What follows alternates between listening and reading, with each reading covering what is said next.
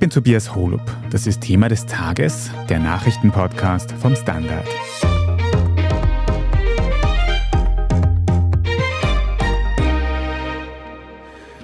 Sie ist der größte Popstar unserer Zeit. Milliardenmal wurden ihre Songs gestreamt und egal wo in der Welt sie spielt, füllt sie ganze Fußballstadien mit Fans. Die Rede ist von Taylor Swift und im August 2024 landet die Pop-Ikone für drei Konzerte in Wien. Der Trubel um Swifts Auftritt im Ernst-Happel-Stadion ist schon jetzt enorm, denn der Vorverkauf ist heute Dienstag gestartet. Fans rangeln sich um die begehrten Plätze und geben dafür hunderte Euro aus, während rundherum die Kosten für Verköstigung und Beherbergung der vielen angereisten Fans explodieren. Wieso der Hype um Taylor Swift so groß ist, darüber sprechen wir heute. Und darüber, ob ihr Auftritt in Wien sogar die Inflation in Österreich befeuern könnte. Sebastian Fellner, du bist Chronikredakteur beim Standard und, wie ich heute gelernt habe, außerdem noch Taylor Swift-Fan. Mal für den Anfang, wie sehr freust du dich denn jetzt auf das anstehende Konzert, über das gerade alle reden gefühlt? Ich freue mich tatsächlich immens. Es dauert zwar noch 13 Monate, aber alles, was man von diesem Konzert und von dieser Tour hört, klingt phänomenal. Jetzt abgesehen davon, dass wir die Musik ja kennen und mir die einfach sehr gut gefällt, weiß man von sehr zahlreichen Videos in sozialen Medien, dass das wirklich eine atemberaubende Show ist und Taylor Swift ist halt ein Phänomen und ich freue mich wirklich sehr, sie live zu sehen. Du sagst es gerade schon, das Konzert selber wird ja erst in circa einem Jahr stattfinden, aber wenn ich das richtig mitbekommen habe, dann hat dieser ganze Prozess, sich ein Ticket zu besorgen, schon länger angefangen, oder? Ja, genau. Das ist relativ bald passiert, nachdem Swift die Termine für die Europatournee oder den Europateil ihrer Tournee bekannt gegeben hat, hat der Ticketverkäufer Ö-Ticket quasi dieses System bekannt gegeben und aufgesetzt. Vor einigen Wochen habe ich mich schon vorregistrieren müssen für den Vorverkauf. Also das ist ein mehrstufiges Verfahren. Es gibt Leute, die keinen Platz auf dieser Vorverkaufsliste bekommen haben. Ich zähle zu den Glücklichen, die sich für den Vorverkauf heute registrieren konnten. Und heute um 12 war es dann tatsächlich soweit, dass der Ticketshop geöffnet war. Mhm. Wie muss man sich das vorstellen? Wie läuft das ab, wenn dann der Ticketshop öffnet, der virtuelle? Das war ein bisschen eine absurde Prozedur. Das ist auch dem geschuldet, dass der Antrag natürlich extrem groß ist. Taylor Swift spielt drei Termine im Ernst-Happel-Stadion, das fast, glaube ich, an die 50.000 Menschen, je nach Bestuhlung natürlich. Aber das dürfte nicht reichen oder es dürfte nicht genug Tickets geben für alle, die hingehen wollen. Es war so, dass man ab 11.30 Uhr in den, ich sag's mal, Vorwarteraum des Ticketshops gehen konnte. Und da ist dann gestanden, quasi, du bist auf der richtigen Seite, bitte schließ dein Browserfenster nicht, bitte mach kein zweites Browserfenster auf, sonst verlierst du deinen Platz. Das war schon ein bisschen ein Drohszenario. Und dann hat man da halt eine halbe Stunde, oder ich habe eine halbe Stunde drauf gewartet, bis dieser Countdown da auf Null gegangen ist. Um 12 Uhr ist man dann aber halt nicht zum Ticketshop gekommen, sondern man war dann im echten Warteraum, wo gestanden ist, okay, du bist jetzt im Warteraum, und unten war so ein Fortschrittsbalken, wie man ihn halt von größeren Downloads oder sowas kennt. Und der hat sich sehr erratisch bewegt, weil er ist oft nach vorne gegangen, aber manchmal dann auch wieder nach hinten gesprungen. Es war eine Achterbahn der Gefühle und auch tatsächlich nicht nachvollziehbar, nach welchen Kriterien man da jetzt wie schnell drankommt.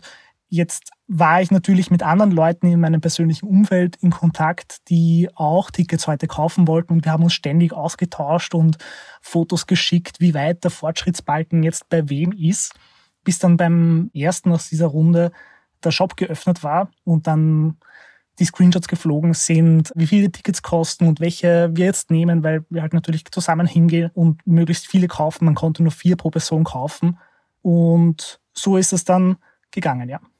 Und du sagst Warteraum, Vorwarteraum, der Shop hat aufgemacht, klingt fast ein bisschen wie ein echtes Geschäft mit Tickets, aber das heißt, jetzt ist halb Österreich heute über Mittag quasi vor dem Bildschirm gesessen und hat diesem Balken zugeschaut, verstehe ich das richtig? Ja, und war, glaube ich, auch sehr aufgeregt dabei.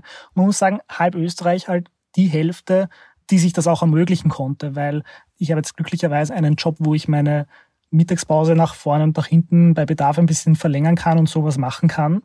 Den haben natürlich nicht alle oder auch Leute, die Betreuungspflichten haben oder halt am Dienstag um 12 was Wichtigeres zu tun, sollte es sowas geben. Das ist natürlich ein bisschen ein elitärer Ausschluss auch gewesen. Also hat es da auch Kritik gegeben an diesem ganzen System? Im Vorfeld in sozialen Medien hat man schon Kritik wahrgenommen oder habe ich Kritik wahrgenommen, auch in meinem Umfeld, dass es halt am Ende auf ein First Come, First Serve zu einer bestimmten Uhrzeit hinausläuft und das ist natürlich nicht die fairste Variante, solche Tickets zu vergeben. Mhm. Es gibt sicher auch viele Menschen, bei denen irgendwas schiefgegangen ist an irgendeinem Punkt in dieser langen Prozedur. Aber Sebastian, wenn man dann tatsächlich die Möglichkeit hat, so eine Karte zu kaufen, wie viel kostet dann eine Karte für ein Konzert in der Größenordnung? Das günstigste Ticket ist ein Stehplatzticket um 100 Euro. Es geht dann weiter mit Sitzplatztickets um 130, 150, Stehplatztickets in der Nähe der Bühne um 180, glaube ich. Und das teuerste Ticket, das nicht irgendein VIP-Ding ist, waren, glaube ich, ein bisschen über 200 Euro. Es gibt dann natürlich auch noch die ganz speziellen VIP-Tickets mit Buffet und Merchandise-Artikeln eingepreist und sowas, die gehen dann bis zu 880 Euro, glaube ich. Mhm. Und läuft das dann so wie bei den meisten Konzerten, dass nach dem offiziellen Verkauf sich noch so eine Art Schwarzmarkt bildet, wo dann die Karten nochmal um ein Vielfaches weiterverkauft werden? Ötiket hat darauf hingewiesen, dass die Tickets personalisiert sind. Das soll natürlich einem übertriebenen Schwarzmarktgeschehen entgegenwirken. Es ist auch zumindest auf der Website gestanden, dass es Ausweiskontrollen geben wird, ob man tatsächlich die Person ist, deren Namen auf dem Ticket steht. Wie ernst das dann tatsächlich genommen wird und wie lückenlos man 50.000 Leute an einem Abend Ausweis kontrollieren kann, werden wir sehen. Ich kann mir auch nicht vorstellen, dass es nicht zu irgendeiner Schwarzmarktsituation kommt. Von früheren Taylor Swift-Konzerten hat man auf jeden Fall schon Geschichten gehört über Tickets, die jenseits, weit jenseits der 1000 Euro dann weiterverkauft wurden. Und wie viel Geld da dann tatsächlich im Spiel ist und welche Folgen das auch noch für ganz Österreich haben könnte, das besprechen wir gleich noch und machen vorher eine kurze Pause. Wir sind gleich wieder da.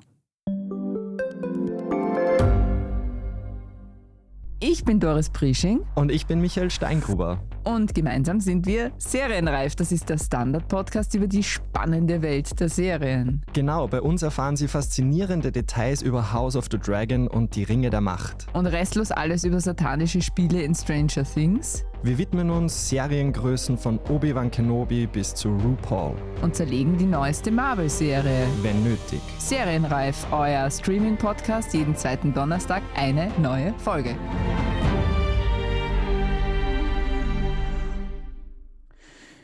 Wir haben schon gehört, wie viel Geld die Karten bei so einem Megakonzert kosten und vor allem auch, wie viele Menschen da hingehen. Also das klingt nach einem wirklich riesengroßen Geschäft. Und Jakob Flügel, du hast dir das für die Standard Wirtschaftsredaktion ein bisschen genauer angeschaut. Kann man denn einschätzen, wie viel bei so einem Riesenkonzert insgesamt umgesetzt wird? Offizielle Zahlen gibt es da leider nicht dazu, aber wir können es ja dauernd mal Pi ausrechnen. Sebastian hat schon erzählt, die billigsten Tickets kosten über 100 Euro.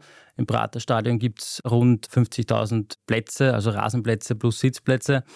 Und das heißt, der Umsatz wird pro Konzert wahrscheinlich deutlich über 5 Millionen Euro liegen. Dazu kommen noch kleinere Umsätze, Getränke.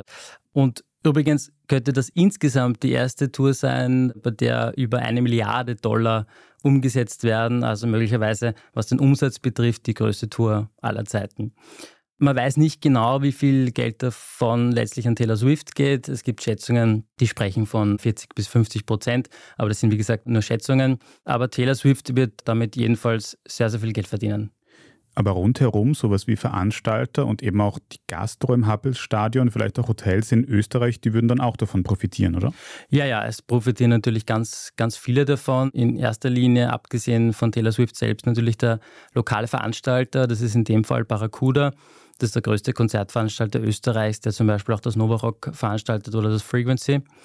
Und abgesehen davon gibt es noch eine ganze Reihe von anderen, die an so einem Konzert verdienen. Das ist natürlich die Gastronomie, aber auch Hotels, wenn Leute außerhalb Wiens anreisen und letztlich auch der Staat, weil er natürlich Steuern einnimmt. Also heißt das, dass so ein Riesenkonzert nicht nur ein Glücksfall ist für die Fans, die endlich ihre Stars live sehen können, sondern auch für die Wirtschaft in dem Land, wo der Star hinkommt? Grundsätzlich ja, wobei in Wien natürlich laufend große Konzerte und Events stattfinden und ein einziges Konzert, auch wenn das jetzt drei sehr große Konzerte sind, gesamtwirtschaftlich jetzt keinen großen Unterschied macht. Dazu kommt, dass die Leute, die auf ein Konzert gehen, das Geld ja dann woanders meistens sparen. Also wer nicht auf ein Taylor Swift-Konzert geht, kann um das Geld wahrscheinlich mehrmals gut essen gehen. Und profitieren tut eine Stadt schon und vor allem dann, wenn viele ausländische Gäste kommen, die halt dann zusätzliches Geld ins Land bringen. Das merkt man dann zum Beispiel bei Mega-Events wie der Europameisterschaft in Österreich damals oder auch bei Olympischen Spielen natürlich. Hm.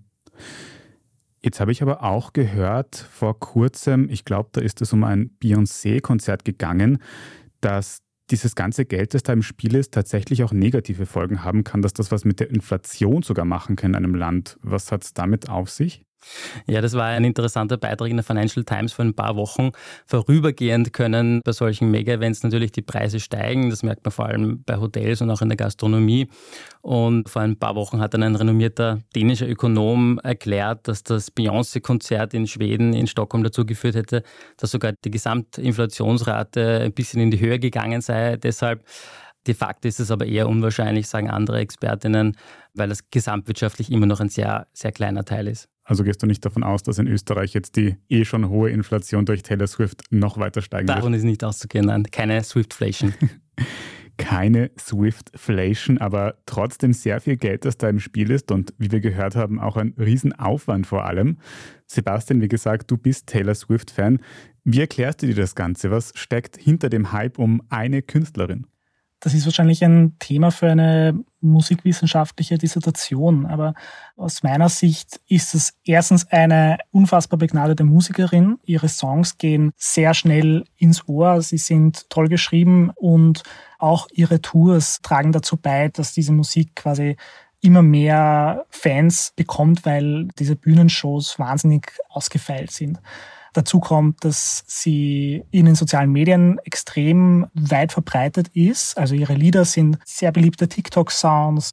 Auf Instagram wird viel darauf Bezug genommen und auch so Kleinigkeiten wie, dass sie in ihren Musikvideos und ihren Liedern, in Social Media Postings immer wieder so kleine Hinweise auf bestimmte andere Alben und so Hints hinterlässt und das Ganze zu so einem Rätselspiel macht, wo die Fans sich dann in Theorien verlaufen. Das trägt auch dazu bei. Ich glaube, der wichtigste Grund ist aber, dass sie aus welchem Grund auch immer extrem stark mit ihrer Generation resoniert. Irgendwie schafft sie es, diese Gefühlslage, sehr viele Menschen in Taylors und meinem Alter und ein paar Jüngeren auch zu treffen und die Menschen so mitschwingen zu lassen, dass die sich in ihrem Fandom sehr gut wiederfinden. Hm. Man merkt schon, du bist ein echter Swifty. Und jetzt spann uns nicht länger auf die Folter. Hast du deine Karte bekommen heute oder nicht? Ich hätte mir ein relativ teures Sitzplatzticket kaufen können. Ich habe es dann gelassen, weil Freundinnen und Freunde in meinem Umfeld schon Tickets bekommen haben, also die günstigsten 100-Euro-Tickets und mir versprochen haben, dass ich eins davon haben darf. Also ich habe es zwar selber nicht geschafft, aber ich bin sehr glücklich, dass ich wenn ich mich nicht noch mit meinem Freundeskreis überwerfe, in einem Jahr zur Show gehen kann. Jetzt hast du mir noch kurz Angst gemacht, aber über Umwege doch noch ein glückliches Ende. Ja, und damit verabschiedet sich der männliche Taylor Swift Fanclub im heutigen Podcast auch wieder. Vielen Dank euch beiden für diese Einschätzungen, Sebastian Fellner und Jakob Flügel. Gerne, danke. Danke dir. Wir machen jetzt dann gleich noch weiter mit unserer Meldungsübersicht und sprechen unter anderem darüber, warum Schweden jetzt wohl doch der NATO beitreten darf. Wenn Sie, liebe Zuhörerinnen und Zuhörer, nicht nur Taylor Swift, sondern auch Standard-Fans sind, dann können Sie unsere Arbeit unterstützen, indem Sie ein Abo abschließen. Das geht sowohl für den gedruckten Standard, das geht für derstandard.at oder wenn Sie Thema des Tages über Apple Podcasts hören, dann kann man dort auch ein paar Euro für ein Premium-Abo zahlen und Sie in Zukunft ohne Werbung hören und vor allem sehr unterstützen. Also vielen Dank dafür. Wir sind gleich wieder da.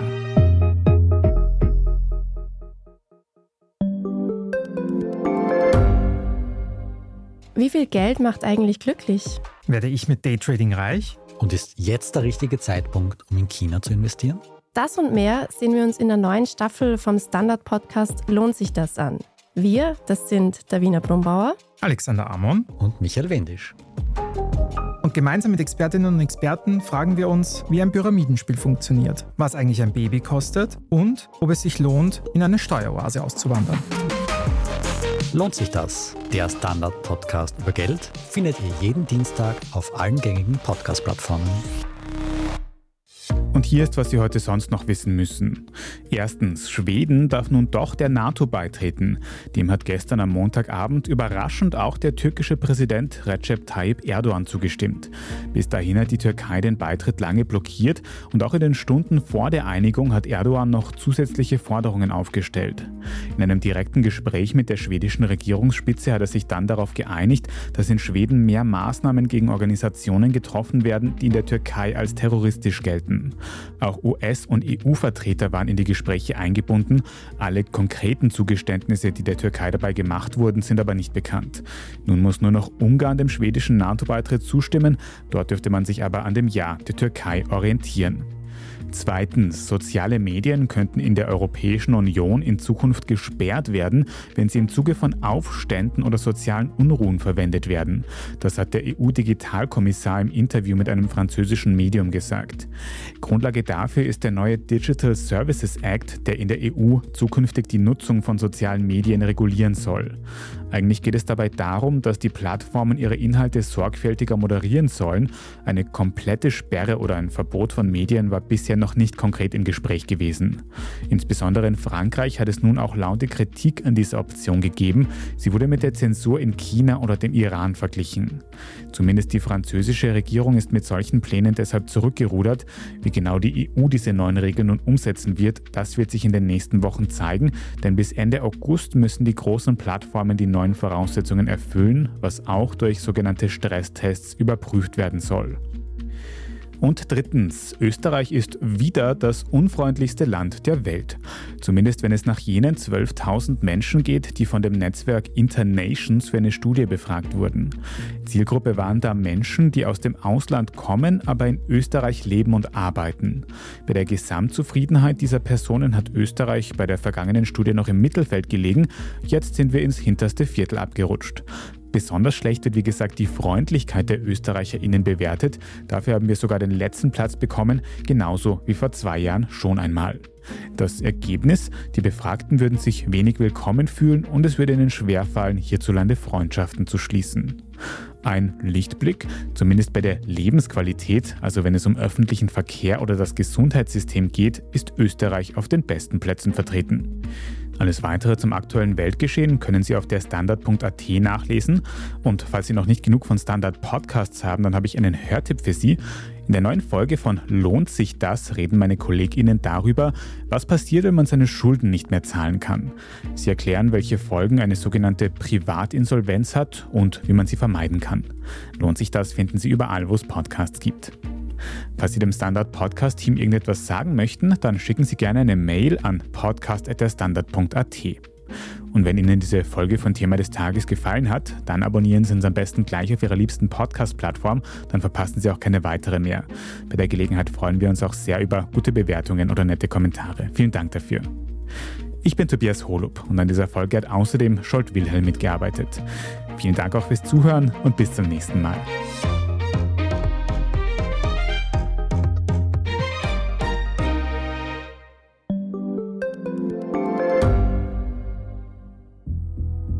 Was ich nicht nachvollziehen kann, ist, warum an jedem Unrecht immer ich schuld sein soll. Ein Korruptionsskandal jagt den anderen. Österreich hat in den letzten 30 Jahren viel über Klimaschutz gesprochen, aber zu wenig getan. Die Politik verschläft die Klimakrise.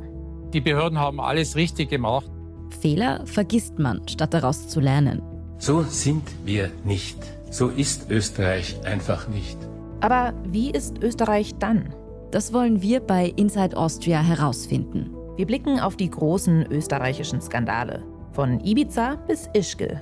Wir wollen wissen, wer dafür in der Politik die Verantwortung trägt. Und wir schauen genau hin, wo Österreich über seine Grenzen hinaus mitmischt. Vom Wirecard-Skandal bis zum Ukraine-Krieg. Das ist Inside Austria von Standard und Spiegel. Jeden Samstag eine neue Folge, überall, wo es Podcasts gibt.